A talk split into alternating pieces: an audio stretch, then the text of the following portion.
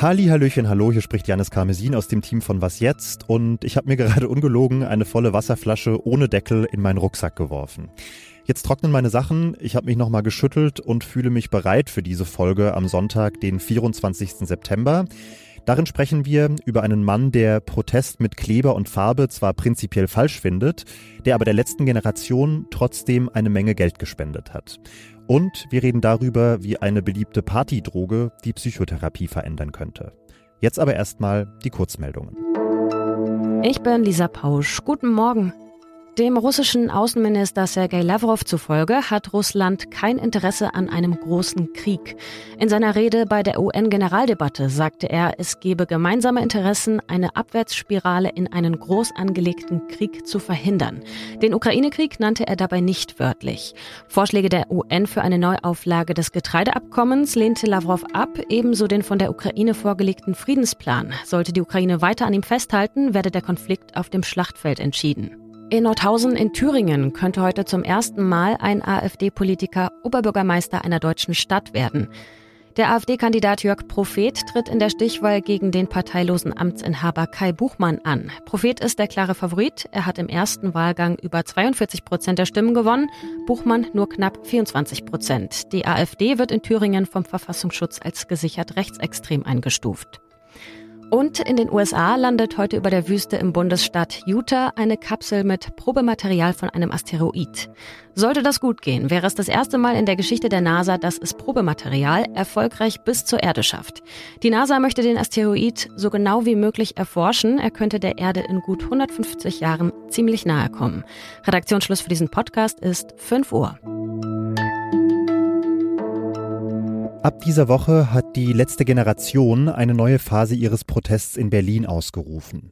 Und spätestens am heutigen Sonntag dürften sie damit einer Menge Menschen auf die Nerven gehen, denn die Gruppe hat angekündigt, den Berlin-Marathon blockieren zu wollen, eines der größten Sportevents in Deutschland, und das trotz eines ausdrücklichen Verbots. Dieser Aktivismus kostet eine Menge Geld. Ausrüstung, Zugtickets, Ordnungsgelder, Gerichtskosten etc. pp. Da kommt laut der Gruppe allein im vergangenen Jahr eine halbe Million Euro zusammen. Woher dieses Geld kommt, das hat mein Kollege Henrik Rampe recherchiert und den habe ich jetzt bei mir. Hallo Henrik. Hi, grüß dich Janis. Was kannst du uns denn erstmal generell dazu sagen, wie die letzte Generation finanziell so dasteht mit Blick auf diese riesigen Ausgaben, die sie hat? Hm, ich glaube, man kann sagen, es ist so ein Stück weit ein Aktivistenleben auf Pump. Also wenn die äh, letzte Generation Spendenaufrufe startet, und das macht sie immer wieder in Abständen, dann kommen da auch innerhalb von wenigen Tagen gerne mal Hunderttausende Euro zusammen. Und was so ein Muster ist, was ich erkannt habe, ist immer dann, wenn die öffentliche Kritik richtig groß ist, so ein Aufschrei stattfindet und auch der Staat sehr repressiv gegen die Gruppe vorgeht, dann ist auch die Spendenbereitschaft ziemlich hoch. Das war das erste Mal der Fall kurz vor Weihnachten letztes Jahr, als es in Bayern äh, diese Präventivhaft gab. Und ähm, zuletzt im Mai, als es die Razzia gab. Ähm, also der Tatverdacht Bildung einer kriminellen Vereinigung stand im Raum. Es gab Hausdurchsuchungen und ähm, es kam sehr, sehr viel Geld zusammen. Ist es so ein, viel Geld wird gebraucht, viel Geld wird auch auf Pump eingenommen. Hm. Woher kommt denn das Geld? Du sprichst von Hunderttausenden von Euro. Wer gibt der Gruppe das Geld? Mm, ich habe so drei Säulen ausgemacht. Das sind zum einen Privatspenden, das sind teilweise sehr kleine Beträge, 5 Euro, 10 Euro, 100 Euro. Leute, die vielleicht sonst auch für Greenpeace gespendet haben oder das erste Mal spenden. Die zweite Säule sind Unternehmensspenden. Da erfährt man sehr, sehr wenig darüber, weil die allermeisten Leute das anonym machen. Aber es gibt innerhalb der Gruppe ähm, Menschen, die sich genau um sowas bemühen, nämlich mit Unternehmern ins Gespräch zu kommen und dann auch irgendwie Gelder zu akquirieren. Und so der dritte Punkt könnte man sagen, ist Sonstiges. Was da ins Auge sticht, ist Geld aus Hollywood. Das ist der sogenannte Climate Emergency Fund. Ähm, dahinter stecken verschiedene prominente Größen. Da ist unter anderem die Disney-Erbin dabei. Da ist Eileen Getty, die Enkelin eines Ölmilliardärs oder auch der Filmregisseur Adam McKay.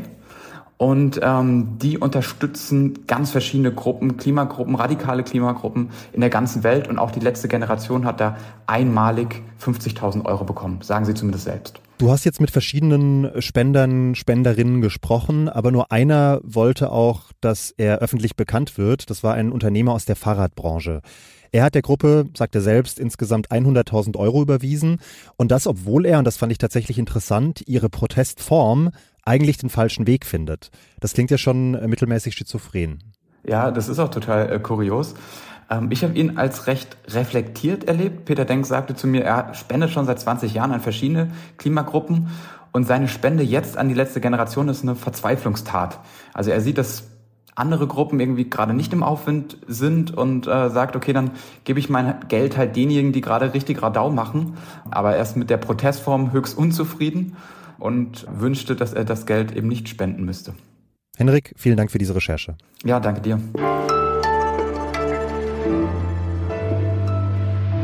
Die Klimaausrede der Woche. Und die kommt in dieser Woche von Nils Marquardt, einem Kollegen aus unserem Kulturressort. Meine Klimaausrede ist, aber ich arbeite doch so hart.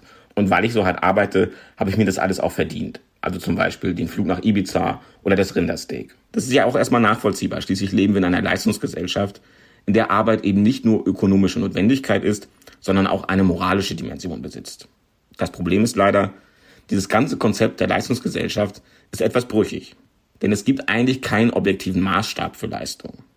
Der Hedgefondsmanager verdient zum Beispiel das 20, 50 oder 100-fache der Pflegekraft. Gleichzeitig würden wir aber nicht sagen, dass ein Manager härter arbeitet als die Pflegekraft. Zudem ist überhaupt auch nicht klar, wie man einzelne Leistungen überhaupt genau messen soll. Schließlich ist in einer arbeitsteiligen Gesellschaft Arbeit fast immer Teamarbeit. Eine Apothekerin braucht zum Beispiel pharmazeutische Assistentinnen und die wiederum sind auf Kurierfahrer angewiesen. Kurzum, so nachvollziehbar der Bezug auf die harte Leistung, die man erbracht hat, auch sein mag, am Ende ist es oft mehr eine moralische Setzung als ein wirklicher Fakt.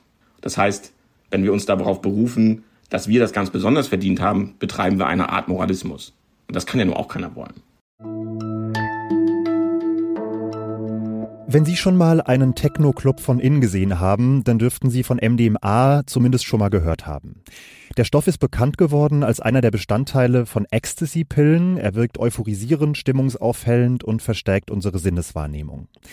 Jetzt hat eine neue Studie von Forschenden aus Kalifornien herausgefunden, dass MDMA nicht nur Ravern beim Feiern helfen könnte, sondern auch Menschen mit posttraumatischer Belastungsstörung. Dazu will ich alles wissen und deshalb habe ich mir Stefanie Kara aus dem Zeitwissensressort eingeladen. Hallo Stefanie. Hallo. Stefanie, kleine Zungenlockerung vorab. Sprich doch bitte mal einmal flüssig aus, wofür das Kürzel MDMA so steht. Methylendioxylmethylamphetamin. Fantastisch. Wir einigen uns trotzdem auf MDMA und sprechen jetzt wirklich über diese Studie. Was hat die denn genau untersucht und was hat sie ergeben? Ja, also die ähm, Forscherinnen und Forscher haben sich angeschaut, ob eben dieses Mittel MDMA helfen könnte in der Therapie von posttraumatischen Belastungsstörungen. Das ist ja so eine Störung, die bei manchen Menschen nach einem Trauma, also einem schlimmen Erlebnis, auftritt.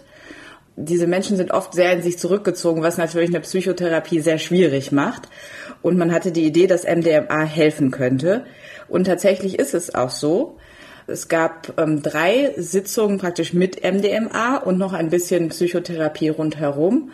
Und in der Gruppe, die dieses Mittel eben bekommen hat, haben danach 70 Prozent der Teilnehmenden halt diese Definition für so eine Belastungsstörung nicht mehr erfüllt. Und es gab natürlich auch eine Kontrollgruppe, die haben auch Psychotherapie bekommen und dazu ein Placebo. Bei denen war es halt nur bei 50 Prozent der Teilnehmer der Fall, dass sie ähm, so weit gesundet sind, dass sie eben diese Diagnose nicht mehr bekommen haben. Wie wird dieser Effekt denn erklärt, dass MDMA in dem Kontext so wirkt? Ja, ein Forscher hat mir gesagt, es wirkt praktisch wie ein Katalysator für die Psychotherapie. Also es löst die Angst vor der Erinnerung und, das ist besonders wichtig, die Hemmung darüber zu sprechen. Im Gehirn löst es halt die Ausschüttung von Botenstoffen aus oder verstärkt sie vor allem und vor allem auch das Hormon Oxytocin.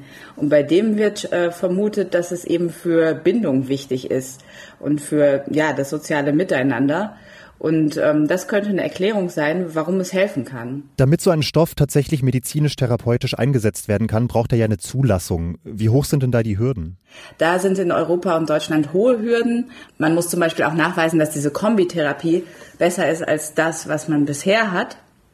In den USA sieht das ein bisschen anders aus. Da ähm, wird wahrscheinlich mit dieser Studie schon die Hürde genommen äh, worden sein und es wird erwartet, dass es im kommenden Jahr zugelassen wird. Und in Australien ist es sogar schon erlaubt. Nicht ganz offiziell zugelassen, aber Therapeuten dürfen das anwenden.